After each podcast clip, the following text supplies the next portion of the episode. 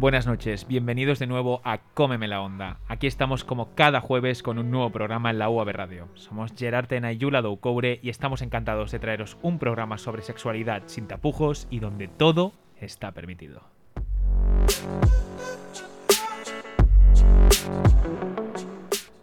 Eso es, un programa sobre sexo hecho por jóvenes para jóvenes.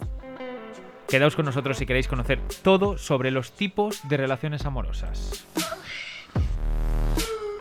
Cómeme la onda. Presentado por Gerard Tena y Yura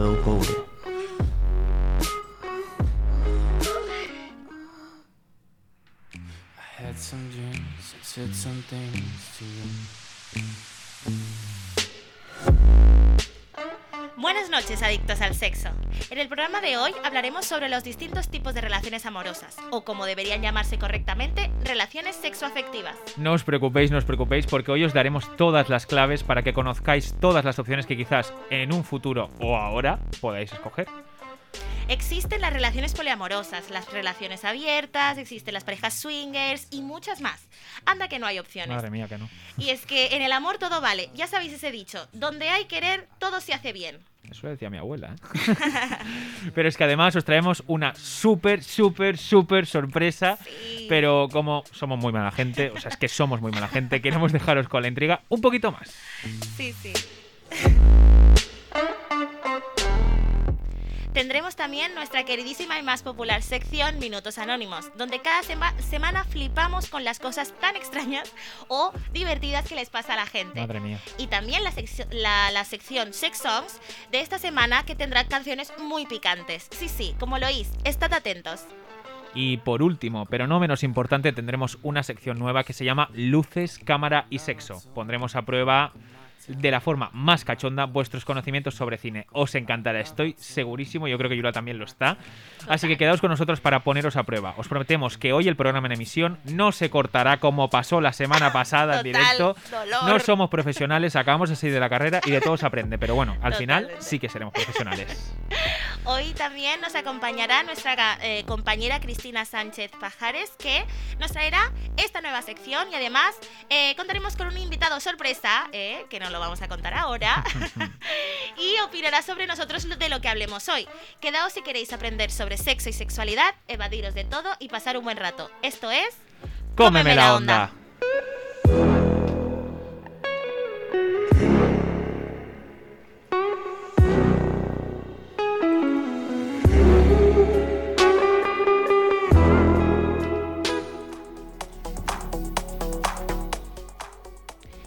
Las relaciones amorosas, ¿qué decir de ellas? Enamorarse, formar una relación con alguien que también siente lo mismo, construir un futuro. Ay, suena tan bien. Suena muy bien. Joder, sí, suena bien, madre. Pero ¿qué pasa si la relación que queremos tener no entra en lo establecido? O si quiero tener más de una pareja al mismo tiempo. ¿Es posible enamorarse de dos personas a la vez? ¿O qué ocurre si quiero tener sexo con otras personas sin compromiso? Pues ¿qué va a pasar? ¿Qué, ¿Qué va a pasar? Realmente nada. Es posible tener otro tipo de relación que no sea monógama tradicional, pero tenemos que ser realistas. Parece que la sociedad está hecha para este tipo de parejas, ¿no, Yula? Por desgracia, sí.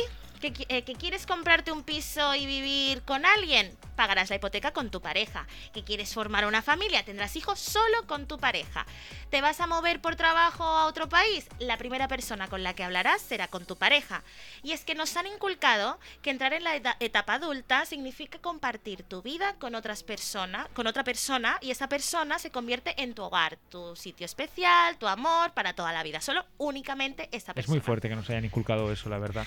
Y no nos vamos engañar, por mucho que nuestros abuelos y bisabu- bisabuelos se casaran y pasaran su vida con la misma persona, esto no tiene nada que ver con el amor romántico ni con la divina providencia.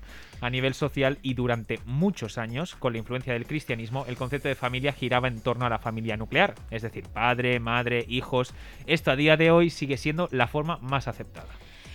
Y que ahora existan diferentes tipos de relaciones sexoafectivas no es cosa de los millennials, como muchos piensan.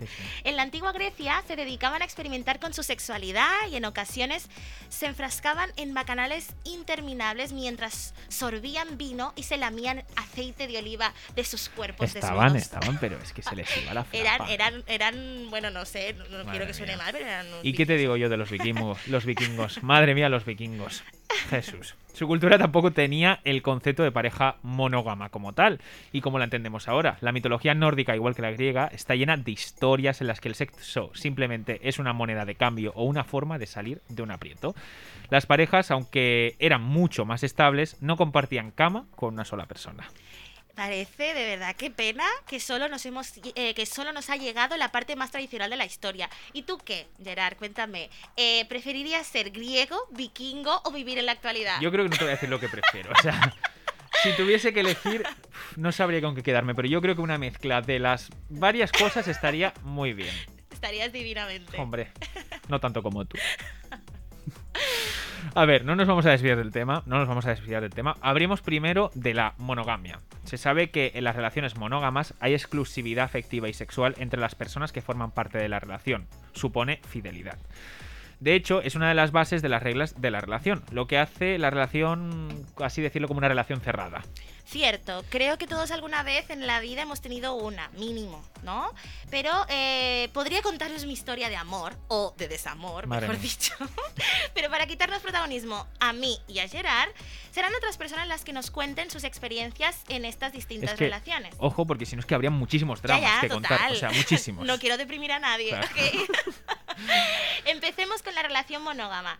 ¿Cómo se supone que debería funcionar este tipo de relación? Vamos a ver. Anteriormente he tenido otra relación que también era monógama, pero mm, el error que tenía en la otra relación era que mm, no había confianza.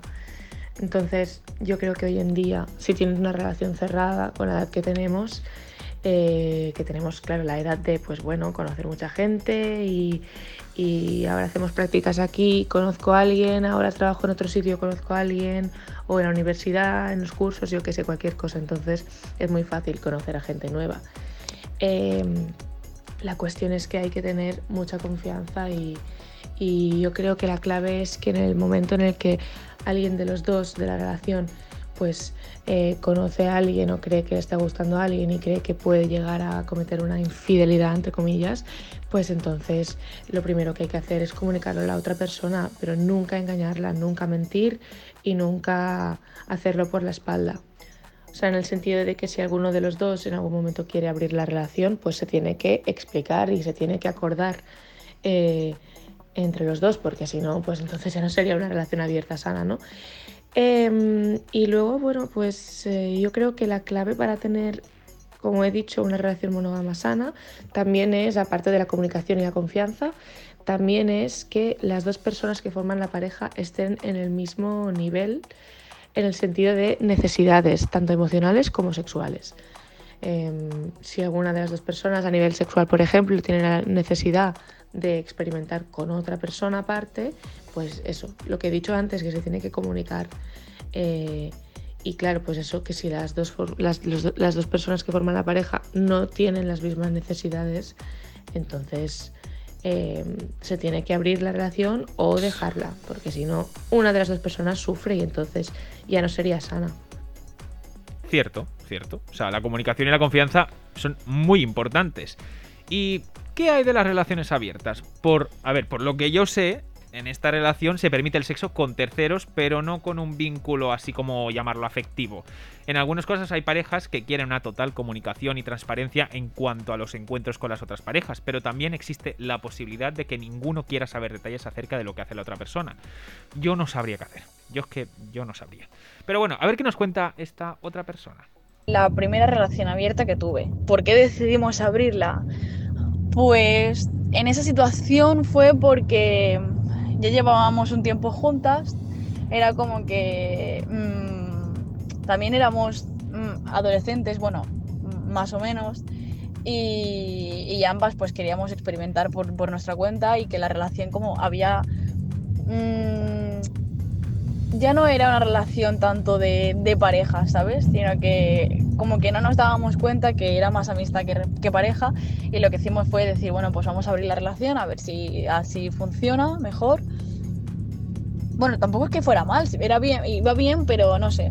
Mm, fue como que nos sentíamos cómodas mm, intentando, pues eso, cada una descubrir por su cuenta y, explorar por su cuenta. Pero todo buen rollo, ¿eh? No, no por nada, sino porque teníamos 17 y 18 años, ¿sabes? Y, y pues eso, que, que no sé, fue bien, fue bastante bien y luego ya pues al final era como que mm, nos queríamos pero solo como amigas y no, no como relación no funcionó pero todo muy buenas. Nunca hubo problemas de celos ni nada sabes al final es como que nos dimos cuenta que cada uno por su rollo o sea, bajo mi punto de vista y mi experiencia, para poder llevar bien una relación abierta tienes que tener muchísima confianza en ti mismo, eso para empezar. Luego confianza en la relación y luego confianza en tu pareja. Y sobre todo, pues ser sinceros completamente y ser sinceros con toda la gente con la que mantienes relaciones, además de tu pareja. Porque si no, es que si no hay sinceridad al máximo y si no respetas eh, los acuerdos a los que llegues con tu pareja, eh, eso no funciona. O sea, sinceridad, sobre todo sinceridad y, respeto, porque si, mm, no sé, si le planteas a tu pareja X cosa, pero luego mm, no los cumples, es, es que ya por ahí falla. Y no sé, es muy complicado tener una relación abierta porque es más complicado tenerla abierta que cerrada, porque cerrada es como que ya sabes lo que hay, ¿sabes? Pero abierta, no sé, tienes que tener muchísima confianza y hay cosas que tienes que aceptar de tu pareja y aceptar de ti mismo. La palabra confianza aparece en todos lados. Es creo, la palabra. Sí, creo que es vital confiar en la pareja, sea o no una relación abierta o cerrada. Y eh, antes ha aparecido la palabra poliamor, ¿no? Esta chica nos hablaba, ¿no? De una persona con la que tenía una relación abierta, pero que tenía una relación poliamorosa. Siempre me ha gustado esta palabra, no sé por qué, pero me, me- me parece que tiene un significado como muy inclusivo, como amor para todo el mundo, ¿no? Sí.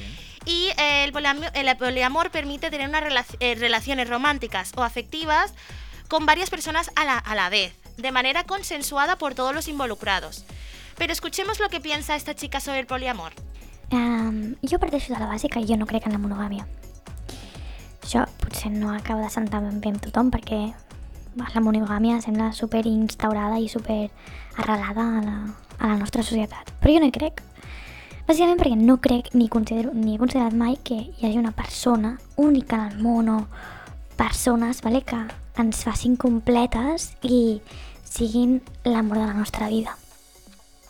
Jo comprenc l'amor com algo per compartir, algo, o sigui, no, no, no se m'acabarà el meu amor si el comparteixo amb molta gent, saps?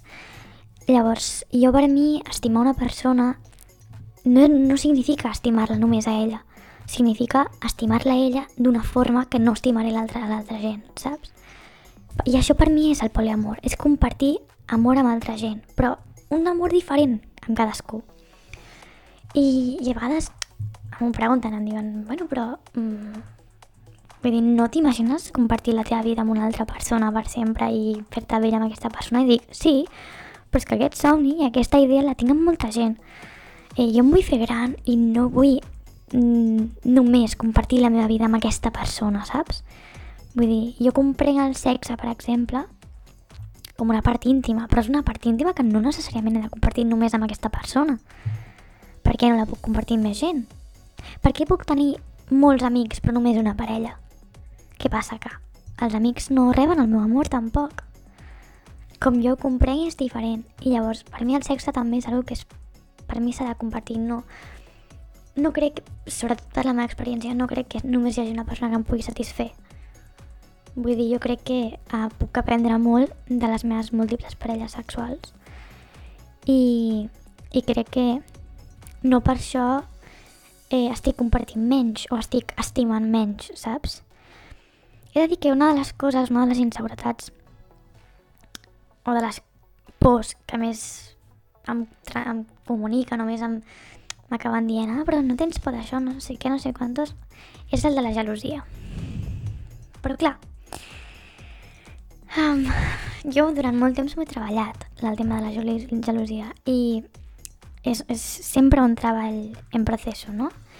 Però jo crec que està molt en, en quins són els teus pilars bàsics i quin és el teu futur, o sigui, quin és el futur que estàs construint. Per mi és molt important doncs això, compartir la meva vida amb la gent que m'estimo, però no només amb una persona, saps? Llavors, que estigui gelosa de que una altra persona faci el mateix és com contraproduent. No?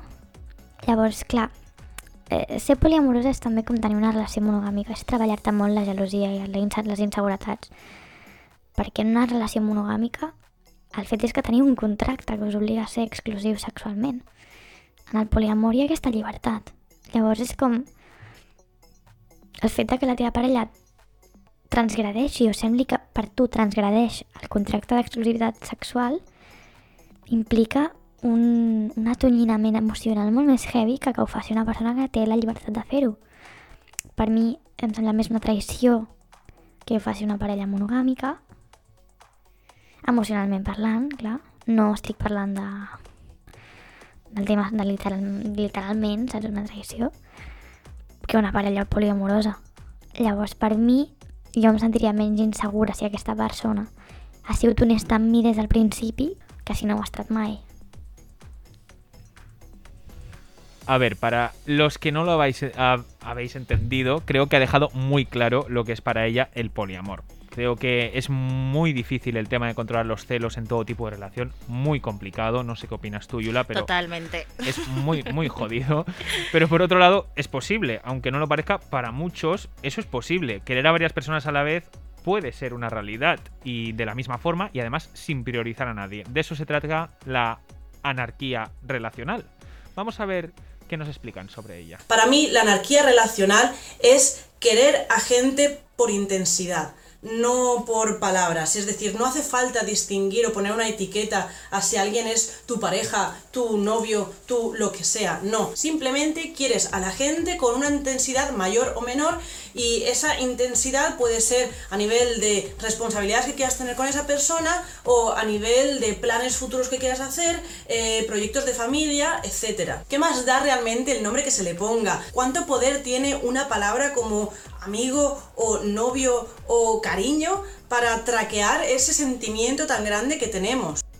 Bueno, lo que ha dicho en pocas palabras es querer sin etiquetas. Así lo Eh, resumido perfecto. Total. El amor que sentimos por las personas que nos rodean es diferente. Eh, pero hay gente que cree que el amor que siente por su pareja es mucho más intenso o más válido incluso que el que siente por un amigo. Lo que esta chica nos explica, ¿no? Em, es el hecho de querer sin etiquetas. Pero también eh, cuáles son los pilares de lo que ella entiende por amor, ¿no? Vamos a escucharla. Vamos a ver. Y ahí construí mis tres pilares básicos que para mí son estilo de vida emocional. La primera cosa en la que pensé es que no me sentía cómoda con la bifurcación entre amistad y pareja. Así que vamos, para mí no hay barreras entre la amistad o las, mm, el novio, el ser una pareja. Y eso me lleva al punto 2. Y es que la única diferencia que hay entre unas relaciones y otras es la intensidad emocional que sientas hacia esa persona. Suena todo como muy teórico y con palabras que me estoy inventando aquí para que suene todo mucho mejor, pero eh, en simple, lo que sientas, cómo de fuerte es. Y por último me llevó al punto 3 de mis pilares sentimentales, y es que no hay una forma única de querer. El querer no es una composición química que mm, sea única y que solamente eh, ir viendo mm, ciertas propiedades a tal... No, no. No puedes elegir entre mamá y papá. No puedes elegir entre qué grupo de música te gusta más. ¿Cómo narices vas a elegir entre personas? A ver, creo que esta forma de querer, porque más de un tipo de relaciones es una forma en la que quieres a las personas. Intenta ser más justa y más honesta. Es decir, no priorizar porque debe ser así y darle importancia máxima a tus sentimientos para relacionarte suena muy bien. Me parece muy sano, pero a la vez es difícil romper con esas normas o etiquetas que ya tenemos establecidas en nuestras vidas, pero que de- es que no deberían estar estas normas o etiquetas. Sí, a ver, eh, yo estoy de acuerdo contigo, pero bueno, al final cuesta un poco, ¿no? Deshacerse un poco de la, del- de la figura del amor en sí, las relaciones amorosas, tu pareja, Yo creo y querer que a todos por igual. Nos o sea, cuesta a todos, nos cuesta, nos cuesta a todos muchísimo. Y ya por último, hablemos de las relaciones que desde mi punto de vista rompen un poco con lo que hemos hablado hasta ahora, las relaciones swingers. Para mí es muy nuevo, no sé tú, Gerard, pero Yo también, para mí es un eh, término nuevísimo, la verdad. Sí, es, es muy nuevo este tipo de, de- de- de relación porque no creo que mucha gente lo diga abiertamente, ¿no? Pero nosotros hemos conseguido que alguien nos hable de su relación. Él nos habla de las normas que ha tenido con su pareja o las que han establecido y de cómo empezaron. Vamos a ver. Teníamos que solo nos íbamos con una pareja si los dos estábamos eh, conscientemente de acuerdo, es decir, había una, es decir, de, vale, vamos a por ellos, ¿vale?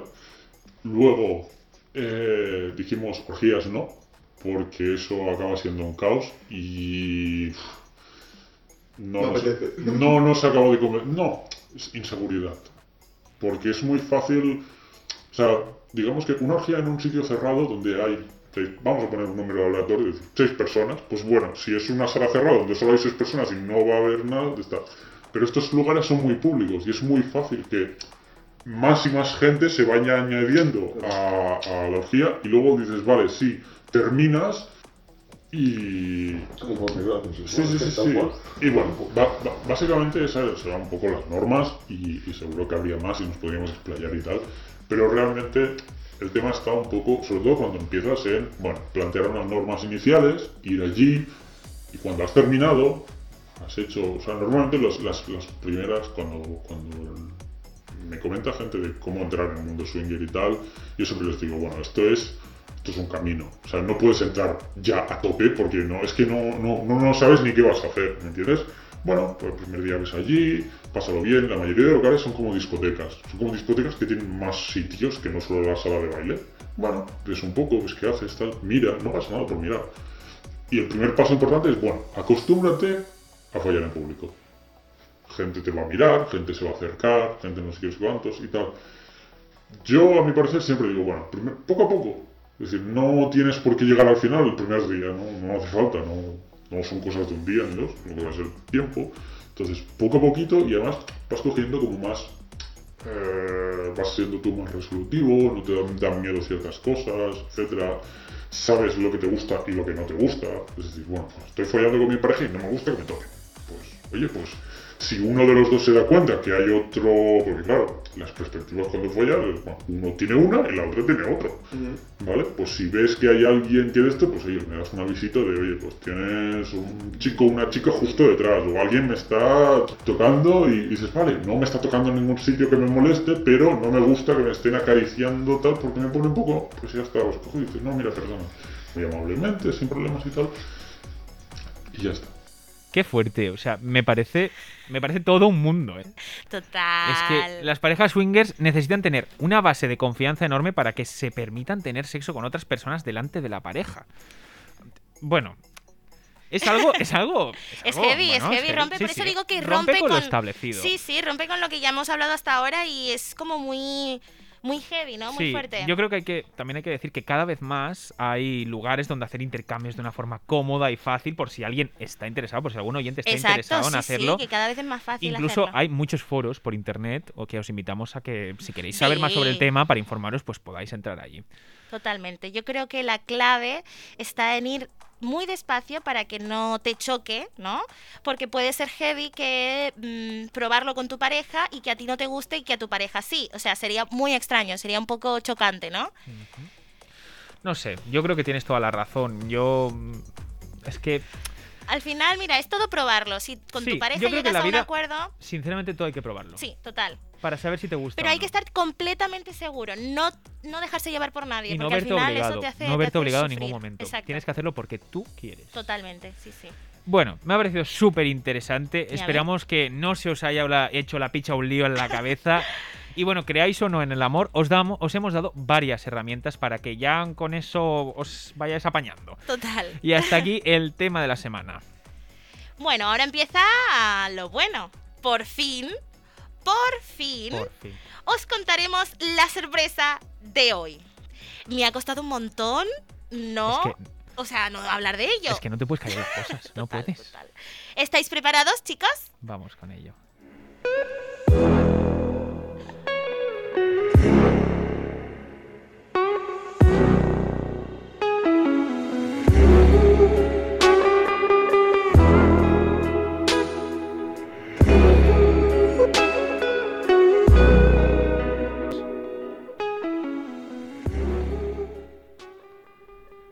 Chicos y chicas, tengo una gran noticia que daros. Sí, como lo oís, hoy está una vez más con nosotros la gran estrella extravaganza. Hola, mi arma. Ah. qué ilusión. Qué divertido. ¡Te queremos! Ay, yo a vosotros, qué ilusión está aquí, de verdad, me encanta. Me encanta, me encanta que estés aquí y bueno, nos fascinaste el primer día, o sea, nos Ay, encantó tu Nos energía, hemos enamorado de ti. sí, tus ganas y estamos tan contentos de que estés aquí con Ay, nosotros, de verdad. Me encanta. Y esperamos tenerte con nosotros en muchísimos más programas. Ay, Con esta nueva sección que hemos creado que se llama... Rapidito. Las extravagantes historias de Estrella. Así es, en esta gran sección Estrella nos traerá anécdotas de todo tipo eh, sobre el tema de la semana o sobre lo que sea, pero lo importante es que nos hagamos oír y que nosotros y vosotros, queridos oyentes, nos lo pasemos en grande, que eso yo creo que es lo importante a lo que venimos aquí. Así que sin más dilación empezamos. ¿Qué nos traes hoy, Estrella? A ver, lo primero a comentar que de verdad que, chica, me parece súper interesante el tema porque yo siempre he pensado, tú imagínate si en vez de venir de los romanos y del cristianismo, viniésemos de los griegos. O sea, tú imagínate que esa sociedad no se hubiese em, mutilado entera y hubiese que seguido creciendo. O sea, las bacanales que tendríamos ahora mismo. Orgías completas. Las O sea, sí, sí, en vez de tener aquí la feria, en vez de tener la feria de Sevilla, tendríamos la orgía de Sevilla. que sería, o sea, sería, vaya, todo un éxito, ¿eh? Pero un Me éxito encanta. maravilloso. Eso partiendo de ahí. Y- Pero ¿Y tú has tenido alguna relación abierta? yo no, yo no he tenido ni relación abierta ni cerrada, sexuales, todas las que quiera. Pero, pero yo relaciones ni abiertas No. ni cerradas ni ninguna. Yo creo que todavía no estoy preparada para tener una relación sentimental. Para mí me supone una carga demasiado extra. Yo esto de tener que preocuparme de una segunda persona, ya tengo bastante con preocuparme de mí, Sí, sí. que ya bastante dolores de cabeza me doy. Pero, pero sí que es verdad que, o sea, lo que os traía era mi compañera de piso, tengo una compañera de piso, se llama Victoria. Victoria, una máquina. Sí. Victoria sí que está metida en una relación poliamorosa y claro, hablando con ella, hay cosas que me parecen súper interesantes súper interesantes que son, por ejemplo, las células. O sea, las células dentro del poliamor es lo que llaman a cuando tú, por ejemplo, eh, estás preparada para tener una relación poliamorosa, tienes una novia o un novio, un vínculo afectivo principal, y luego de repente empiezas a tener un segundo vínculo principal. Ese segundo vínculo principal, cuando conecta con el otro vínculo principal que tienes, si a la vez se gustan, ahí es cuando creas una célula, que es cuando, claro, entre las tres personas, por ejemplo, se empiezan a gustar entre los tres. Y entonces, claro, creas una... O sea, me parece una cosa súper Sí, me parece interesante. otro mundo, ¿eh? sí, sí. Porque Otro claro, mundo. una cosa es que tú digas, vale, sí, yo estoy preparada para tener una relación poliamorosa y además de estar enamorada de ti, me voy a enamorar del otro. Pero claro, que el otro y la otra también conecten hasta el mismo punto de decir, podemos tener algo así, o sea, me parece increíble. Es y según me ha contado ella, ella conoce incluso células de cinco personas. Que dices tú, pero vamos a ver. O sea, el éxito de acostarte cada noche en una cama con cuatro personas más. O sea, Me recuerda mucho a la serie de Sense8, no sé si sabéis Total. cuál es, Sí. de Netflix, que hay Claro. con muchas escenas, pero muy así que son Sí. increíbles, o sea, que te lo me recuerda ahí, que, muchísimo. que, que, Que están todos. Todos. Y cómo gozan. Y claro, y, Y, después pienso, yo aquí que me cuesta estar con uno. ¿Tú te Ah. Total, yo igual, ¿eh?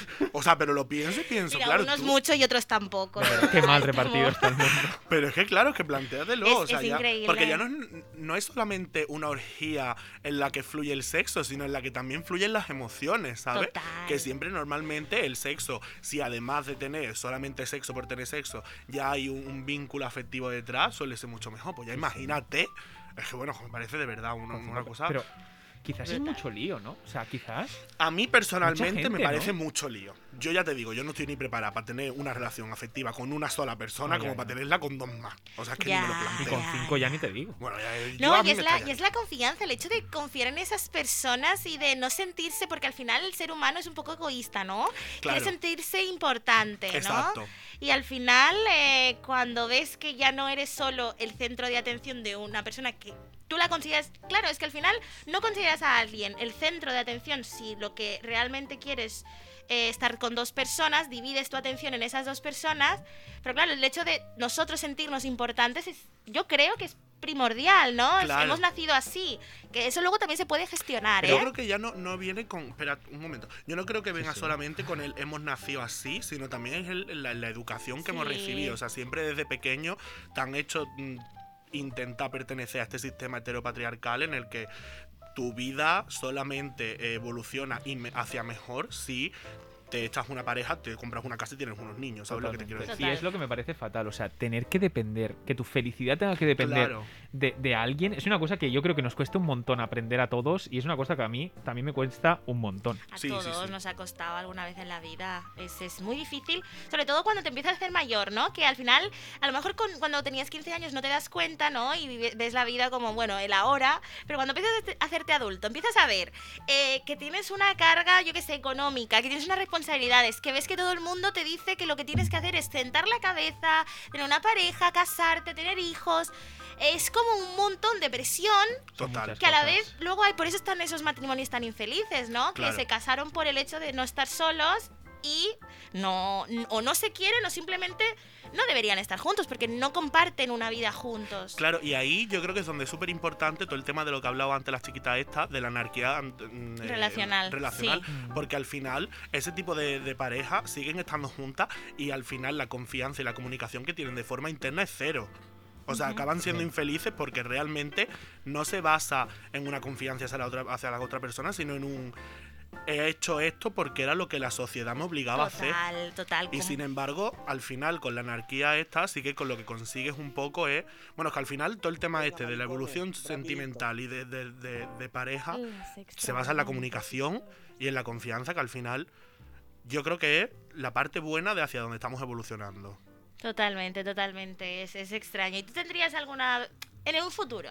Yo, si tuviera, ¿De todas tendría que tener una relación abierta, seguro. De Yo todas esto- estas, la que más te O sea, convence. yo sí. Yo- o sea, yo quiero decirte, yo supongo que hasta que no estás metido en el ajo, no sabes realmente qué es lo que va a pasar. Y ya ves, yo, claro, no he tenido todavía pareja, entonces no sé decirte cómo gestionaría yo el tema de los celos. Mm. Pero al final los celos son una cosa de inseguridad de uno mismo, de decir va a encontrar a alguien que- mejor que yo. Y al final, mira, chica, tienes que confiar en ti. Si encuentras a alguien, entre comillas, mejor que tú, porque se vaya con esa persona mejor que tú, que yo estoy bastante bien solo, si no, mejor solo que mal acompañado. Total. Pero yo estoy segura de que yo si tuviera una relación tendría que ser abierta. Abierta. Porque es que yo lo siento, pero yo no puedo comerme todos los días la misma polla, es que no puedo. O sea, no podría. lo siento. Pero yo cada día el mismo rabo delante de mi cara, no. Eres, eres, O sea, Es que es increíble. o sea, lo podría hacer si además tuviese otras pollas por delante, pero es que yo una sola durante, yo me lo planteo y pienso, tú imagínate, es que ya ni, ni 15 ni 10 años, o sea, 5 años, 5 años. Pero tú imagínate que te con gusta un mucho solo esa rabo. polla. Sí, me tiene que encantar, pero solamente. pero cinco años con un mismo rabo, es que. ¡Qué pereza, macho! No sé, yo no podría.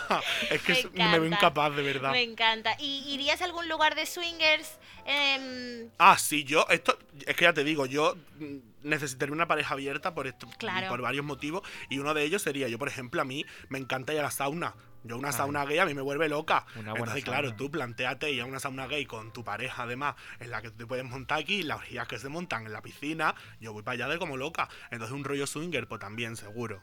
sí, me encanta, me encanta. ¿Y tú qué, Gerard? De todas las que hemos hablado, ¿En cuál me vería? sí. Yo Porque, creo. eh, doy por hecho que por ahora, o sea, ahora no, es- no tienes una relación. No, no, no, ahora que- mismo no. Pero sí que he tenido, sí que he tenido relación abierta. Y bueno, bien. O sea, yo creo que es mucho el de controlar el tema, el tema celos. O sea, sé que ahora mismo, si tuviese una relación más adelante, posiblemente sería cerrada. Posiblemente, no lo sé, o sea, a lo mejor yo te estoy diciendo, estoy diciendo aquí que posiblemente pues sería más allá de que no fuese abierta.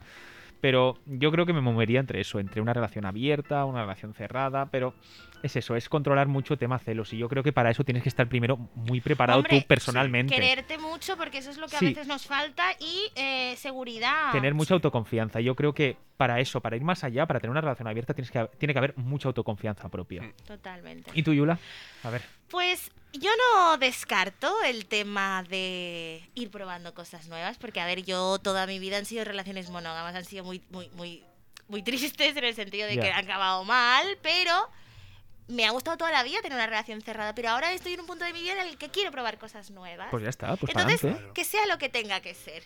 O sea, yo no estoy cerrada. Estás abierta Estoy muy a lo que te traiga la vida. Qué maravilla. Qué mal suena. Pero sí que es verdad que Ole. he llegado a un punto en Mira. mi vida Tengo que confesar que qué maravilla, no sé si os pasó, pero yo lo escuché, lo escuché que lo dije en el anterior programa como 25 veces. O sea, Totalmente. en el próximo programa vamos a hacer un juego que va a ser las veces que se oiga qué maravilla, las Totalmente. veces que se oiga eso, por favor, chupito para cada uno, de verdad. Sí, sí. Salimos de aquí Lo borrachos. haremos, lo haremos. Borracha, pero buenas muchachas. Hombre, Totalmente. siempre buenas, siempre buenas, nunca en buenas. Bueno, Bueno, chicos. pues vamos con eh, chicos y chicas chicos y chicas. y todo. Felinos, eh, perros, lo, lo que haya. Lo que haya. Lo que nos escuche. Seres vivos. Vamos con nuestra siguiente sección, que yo creo que ya es de las mejores de todas. Ay, sí. Minutos anónimos.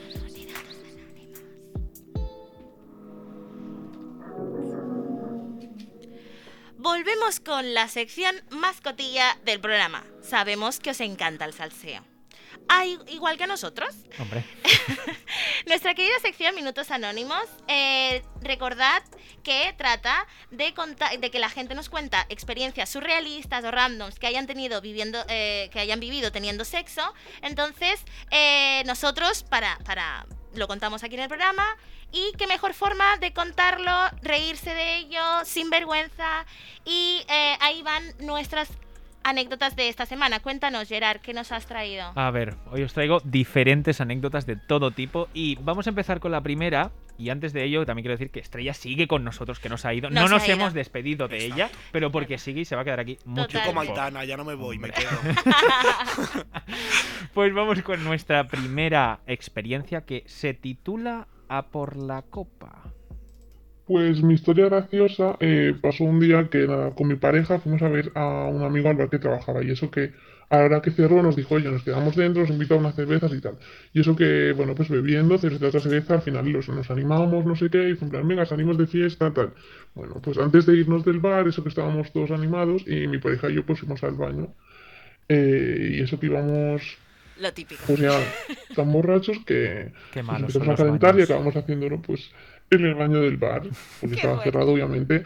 Pues eso que cuando ya acabamos de hacerlo fue así muy fugaz. Fui, Rapidez, fui- había ido todo bien, todo normal, y fui eso a limpiarme un momento y tal cual me siento en, en el váter me doy cuenta que llevaba la copa puesta. Y sin darme cuenta ni yo ni él la habíamos hecho nada, muy fugazmente, pero Qué fuerte. yo con la copa puesta. Y fue bastante curioso y gracioso porque ni él ni yo no lo, lo notamos. Y bueno, a partir de ese día me di cuenta que podría hacerlo con una copa sin problema a partir de ahora. A ver, para que no lo sepa, estamos hablando de la copa menstrual. Sí, sí, sí, Que- sí, sí. o sea, Fuerte. Qué fuerte. Y que lo sepáis que no lo intentéis hacer con la copa menstrual, aunque esta mm, querida Total. querida compañera de Minutos Anónimos nos haya querido comentar, no lo hagáis con la copa No, menstrual. no, totalmente. A mí me da miedo que eso se te, se te, se te Sí, queda sí. ahí y Sí, no no. sale. A ver, a ver, ¡Qué miedo! se te- está eso ahí Qué dentro. miedo. se- claro, se va hasta el fondo. Se va, fuerte. se va hacia los avernos. Yo creo que cuando estamos... claro, depende de lo que entre también. porque- Bueno, claro, a ver. Yo creo que cuando estamos borrachos todo es posible. Es Ya, decir, sí, total. hay Total, cosas que a lo mejor no podríamos hacerlas cuando estamos eh, sobrios. Pero, ¿sabes lo que dicen? Que los niños, los borrachos, son los que dicen la verdad. Total, total. Sí, sí. Y lo Así que, que hacen, lo lo que que les da la gana. A mí que después no me vengan, no, es que estaba borracho. A ver, mi amor, o sea, no. No, no, no, no, totalmente. Somos muy auténticos cuando estamos borrachos. Sí, sí, sí, Total. Pero qué heavy. Vamos con, la siguiente, con la, la siguiente, ojo, cuidado. Vamos con la siguiente experiencia que se llama Que llueva, que llueva. Bueno, eh, estuve un año enamorada de un tío que me cruzaba el tren, el tren, ¿no? Y bueno, me lo encontré bien. un día en las barracas de, de mi pueblo. Total, que bueno, él parece que pensaba en lo mismo que yo y bueno, pasamos una noche pues muy idílica enrollándonos y follando en la piscina, en su piscina.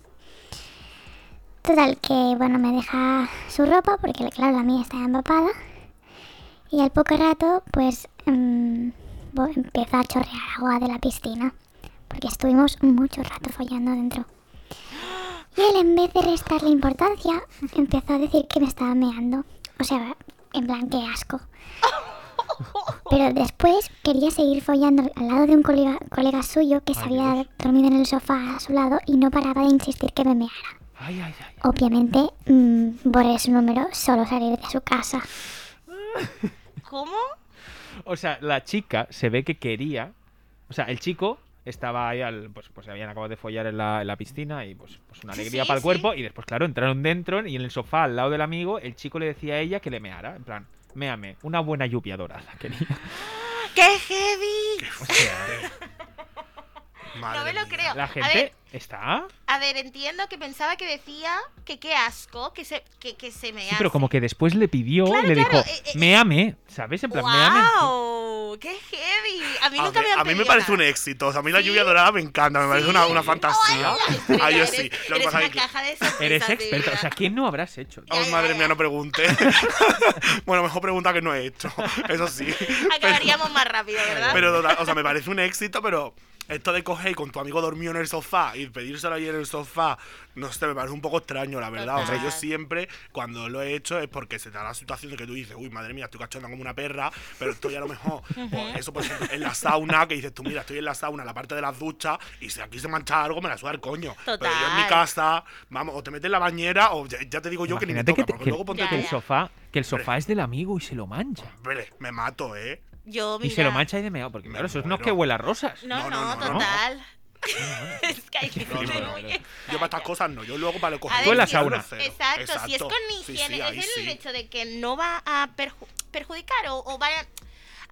No sé. Que no me vaya a dar un trabajo claro, extra. Claro, Eso. exacto. que Yo luego me pongo a limpiar sofá para dos minutos de que me mee. Y encima ya cuando te has, No, ya, ya cuando te has me liberado ahí, que claro, te has corrido y claro, ¿qué vas a hacer? Me pongo a limpiar ahora. Ya, No, ya, no, es que total. claro, no me sale rentable. Qué pereza, no me ¿eh? sale Limpiar. rentable estar ahí con el frota frota para limpiarlo. Frota, frotas hasta estado antes. Eso sí.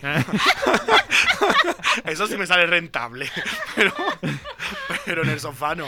Bueno, vamos con nuestra siguiente experiencia bueno. que se titula No cuelga tú. Pues una de las experiencias en las que he pasado más vergüenza fue cuando yo estaba de Erasmus y compartí habitación con, con otra chica. Llevábamos más o menos una semana hasta que todavía no nos conocíamos mucho y ella en ese momento no estaba. Y yo estaba haciendo videollamada con un chico con el que estaba de lío aquí. Y bueno, la cosa se empezó a calentar y empezamos a quitarnos la ropa y bueno, ya sabéis, a seguir.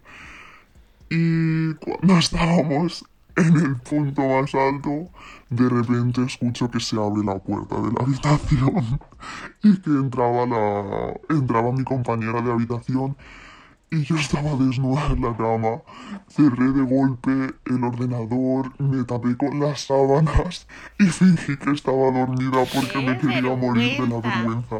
Que no la conocía, no tenía nada de confianza todavía con ella. Qué Y vergüenza. bueno, mm, lo pasé fatal. Luego escribí al chico y le dije, lo siento, acaba de entrar mi compañera. Pero vamos, se cortó el, el calentón, se cortó de golpe. A ver, Pobrecita. pobre- pobrecita. A ver, si compartes habitación, que a mí me ha pasado durante muchos años con, un, con mi hermana, ¿vale? Que mi hermana, pero tampoco la voy a traumatizar, claro. ¿no? A ver si le vas a ir a No hace falta tocarte la pepitilla delante de tu hermana. Exacto, exacto. Yo me esperaba a altas horas de la noche, a las 3, 4, que ya todo el mundo está en, el- en la parte más profunda, la, el- la- Sí. ¿cómo se llama? Está en sueño profundo, ¿no? No serás tu experta. Claro, cariño. Entonces yo que tengo un Satisfyer, pues lo uso en esas Pero que horas. eso vibra, estás loca, pero si eso vibra un montón. Que va, que va, es muy silencioso. Ah, el tuyo es silencioso. Sí, es de los, de los últimos. Un día hablaremos sobre el Satisfyer. Porque tengo mucha información que creo que a, a, mucha- a muchas mujeres les encantaría. Bueno, que sepáis que las Pero próximas, heavy, ¿no? las próximas veces que hagáis algo así, tener cuidado. Tener cuidado porque, claro, ahí te entra alguien y, claro, tú estás ahí con todo al aire. A y, ver, ole, yo venga, truco, truco. Lo haría a altas horas de la noche, cuando todo el mundo Ya, pero, está súper dormido. Claro, a veces te pilla el calentón cuando te pilla. Ya, pero compartiendo te habitación se te tiene Esto que... de toda la vida lo que se hace, te metes en el cuarto de baño y te pones la cámara en el cuarto de baño, chica, pero y si llaman, pues tú dices, está ocupado, que estoy cagando. Estoy aquí dándole. Claro. Hombre. Pero no hay mitad de la habitación. Ya, ya, eso al final yo creo que se la busca un poquito, ¿no? bueno, esta sección nunca decepciona, ha sido muy divertido. Eh, no sé qué os ha parecido y, y hasta aquí, ¿vale? La, eh, las- la sesión de esta, la sección de esta, de esta semana y volveremos la semana que viene. Recordad, esta sección es la sección donde sabes lo que pasa, pero no a quién le pasa. La semana que viene mucho más y seguro que mucho más picante. Hombre. Uh.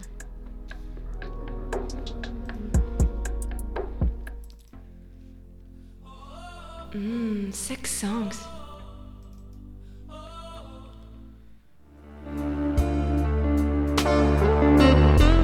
Tenéis una cita romántica con vuestro crush y no sabéis qué poner de fondo. ¿Queréis una noche de locura con el mejor ritmo? ¿Lo hacéis todo con música porque os encanta? Pues hoy estáis de suerte porque os traemos una semana más la sección Sex Songs.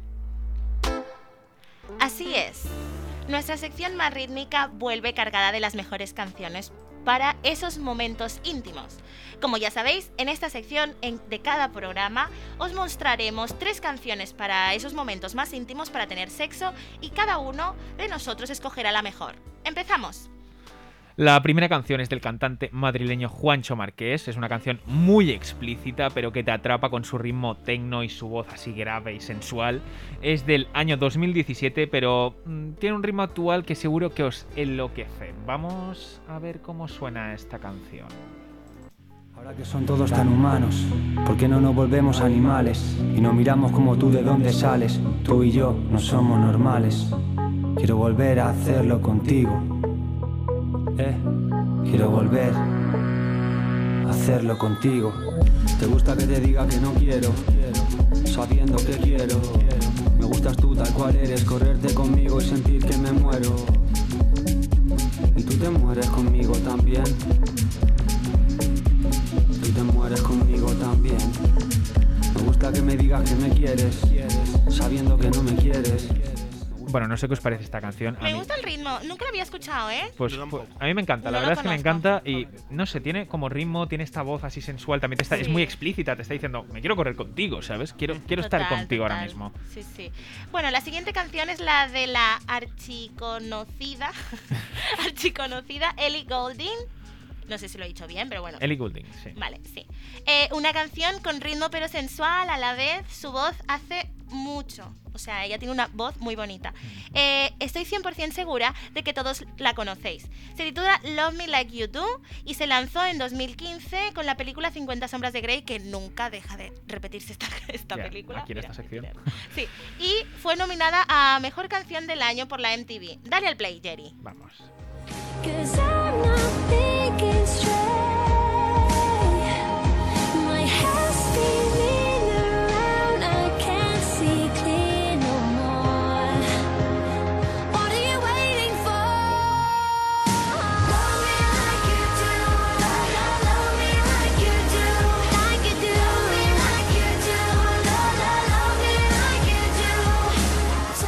A ver, me parece una canción súper bonita. Siempre me motivo con esta Sí, canción. Es, es- es muy bonita, muy romántica y Me no encanta, sé, me canta encanta. súper bien. Bueno, vamos con nuestra última canción de hoy. Se titula Crazy in Love de la gran Beyoncé. Y no, no es la versión original del año 2003, sino una nueva versión mucho más actual lanzada en el año 2015. Esta canción es flipante porque te despierta unas ganas interiores, un- tiene un rollazo, una sensualidad y además que su cantante ayuda Oh, y por mucho. favor, me encanta, Vamos a ver cómo suena.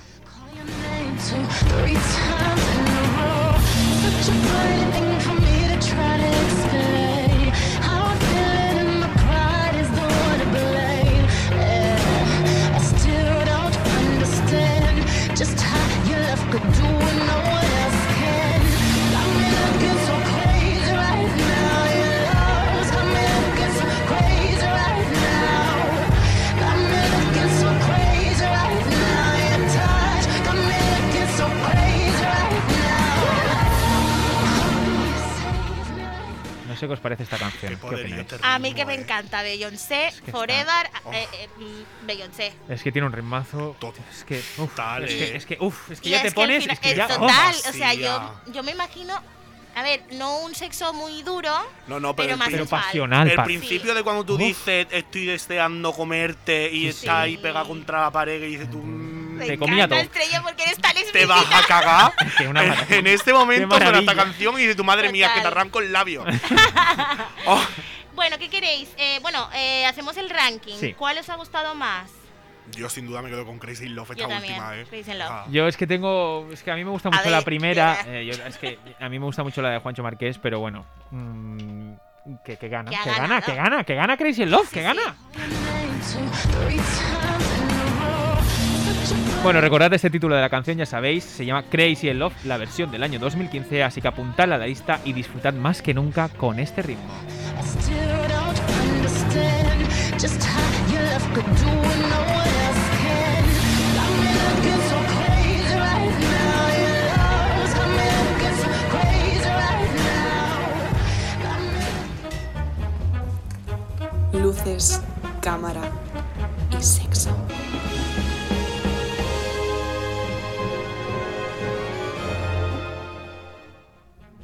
Acabamos con nuestra última sección y eso es, hoy estamos estrenos y estrenamos nuestra sección Luces, Cámara y Sexo, una sección muy picante que nos hará recordar las mejores escenas sex- sexuales, no sé hablar, de la historia del cine y las series. Y es que Luces, Cámara y Sexo, el juego consiste en adivinar correctamente de qué película se trata la representación de la escena. Para todo ello contamos con nuestra nueva colabora- colaboradora Cristina Sánchez Pajares, un fuerte aplauso para ella. Hola, hola, amigos de la onda. Hola Cristina. Bueno, hoy vengo con la mejor sección de todas. Espero que todos hayáis calentado motores y vayáis abriendo vuestra mente y bueno, otras cosas también, porque lo que viene está cargadito. Además de nuestros maravillosos presentadores y nuestra aún más extravagante estrella, vosotros desde casa sois quienes podéis jugar a adivinar estas escenas que hoy os traigo. Además os daré algún que otro dato curioso sobre esa escena, porque cada día se aprende algo nuevo, ¿no? Total. Siempre. Bueno, vamos con la primera escena que seguro que todos y todas habéis A visto. ver, vamos a oírla.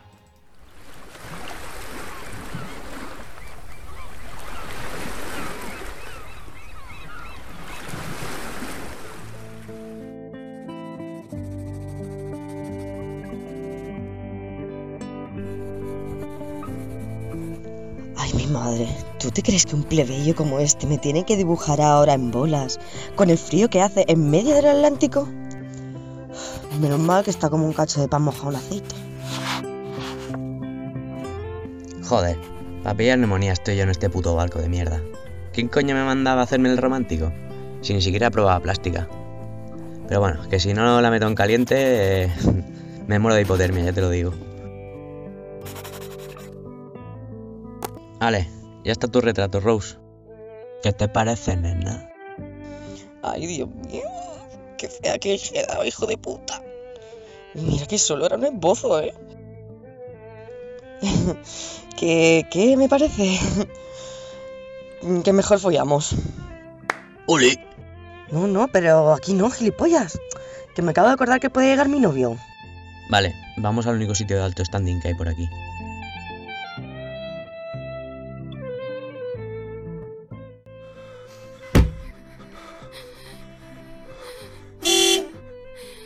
Cuidado con el pie, anormal, que nos van a pillar.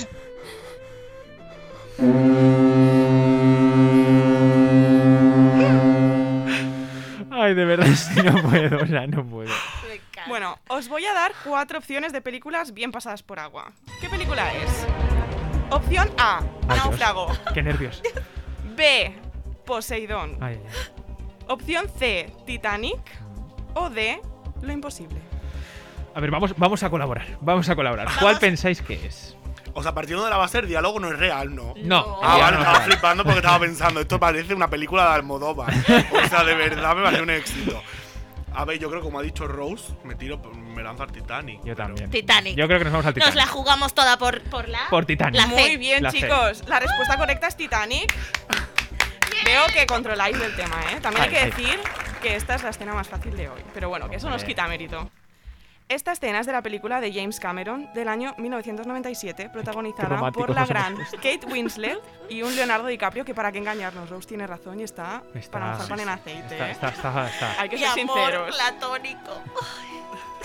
Perdón. Bueno, esta, escena, esta película ganó nada más y nada menos que 11 estatuillas, entre ellas Mejor Película y Mejor Dirección. Como dato curioso de esta escena, eh, tal y como dijo Jesús Ferreiro, que es el director de la Fundación Titanic, desvela que el coche del barco no viajaba realmente en el buque de los sueños, ¡Hala! sino en su barco gemelo, el Olympic. Por ¡Hala! ello, la escena amorosa, este momento de pasión que ideó James Cameron, es un despropósito, ya que no había ningún, ningún coche O sea- en el pena. transatlántico. ¿Cómo nos engañan, No, eh? nos engañaron por todo lo alto, de verdad. ¿eh? Sí, sí. Y yo aquí pensando que todo era tan bonito, follar en el coche, después vete a follar al coche. Ya verás. Qué bueno. Qué drama. Pues después, después de conocer más sobre esta mítica película, vamos con la siguiente. Chris, ¿qué nos traes? Venga. Vale, la siguiente escena trae mucha sangre. Y es de una saga muy, muy famosa. Me encanta. Vamos a ver.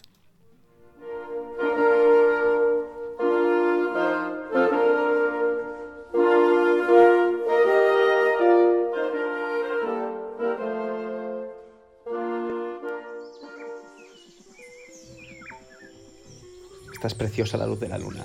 Te hincaba el diente. Ojalá fuera el día para averiguar si te brilla el miembro igual que la cara. ¿Qué dices? Ah, nada, nada, que cuidado con los colmillos, que dejan peor marca que un chupetón. Te dejaré marca, pero de otra clase. ¿Habías pensado cómo querías hacerlo? Con Jacob esto sería más fácil. Seguro que le gusta el perrito. He estado googleando posturas para vampiros y he visto una llamada en un murciélago que seguro que podemos probar. Esa no está a tu nivel. No eres ex machina aún, chiquilla. Porque seguro que eres virgen, ¿no? Perdona, la virginidad es una construcción social impulsada por el patriarcado. Que sí, que soy virgen. La construcción social. Al Bloody Mary que me vas a invitar cuando dejes de serlo.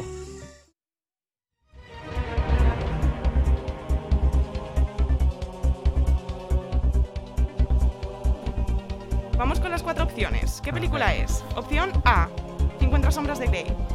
Opción B, Amanecer parte 1. Opción C, Amanecer parte 2. Que entre la una y la O la. D, Crónicas vampíricas. Yo es que no he visto amaneceres. O sea, sí que los he No visto. he visto porque me- Amanecer. Oh, siempre me levanto muy tarde. A ver, entre, el- entre la B y la C tiene que ser Exacto. entre estas, porque yo he visto la amanecer. Yo creo que las he visto las dos, pero sé. Yo me tampoco sé diferencia. Yo Yo, digo la la 1. uno. Yo digo la 1. Porque si aún no lo han hecho, no está embarazada, porque la segunda. Bueno, vale. No serás tú aquí guionista. No tengo ni idea, pero. Ella usando La la, uno. lógica, muy bien, muy la bien. Uno, la uno. Pues, correcto. Ah, Amanecer parte 1, esta os ha costado un poquito más. Vale, vale. Pero Sí, bueno. sí, nos ha costado un poco más. Uh, me da miedo la última. Amanecer parte 1 es una película del año 2011 y es la cuarta entrega de la saga Crepúsculo, en la que los actores principales son Robert Pattinson y Kristen Stewart. Que vaya dos crashes, ¿eh? Me habría Oh. unido Ya, a ya. esta escena, pero sin pensarlo dos veces. Vamos juntos, por favor. Bueno, los- como dato curioso, los dos actores ya habían roto su relación sentimental antes de grabar esta escena Ah. y coinciden en que fue un momento bastante incómodo. Me voy a poner a llorar. Era una- además, era una de las escenas más esperadas por los fans de la saga, lo que les provocó mucha ansiedad por estar a la altura de sus expectativas dentro de este momento de pasión sobrenatural. Es que, es que. Qué pena. Qué escena, qué complicado. eh. Bueno, claro. Es que. Nos hemos puesto aquí súper, súper. Sí, no, antes estaba hablando de sexo y esas ahora- cosas y ahora acabamos. Imagínate cortar con una persona que te hagan grabar una escena de sexo con ella. Bueno. Es lo, es lo peligroso Depende. de salir con gente Total. con la que tienes que grabar cinco Es que películas. nunca hay que trabajar con. O sea, nunca hay que salir con gente del trabajo. Esto te lo han enseñado de toda la vida. Total. Pero bueno, grabando las escenas de Crepúsculo es normal Ya, que, que la yo pasión. Yo creo que todo se, todo se distorsiona, creo, ¿eh? Un poco. Claro. Ya, pero yo pienso, normal que te enamores. Es que estás grabando con un pavo súper guapo o con una pava súper guapa una escena en la que te dice, "Mm, estoy enamorada de ti, no sé, no sé cuánto. Total, total, qué pena. Bueno, chicos, yo me despido por hoy. Muchas Os gracias, dejo disfrutando del resto del programa y me pongo a trabajar para traeros dos nuevas escenas calentitas la semana que viene. Muchas gracias. Adiós. Aplausos para ella. Adiós.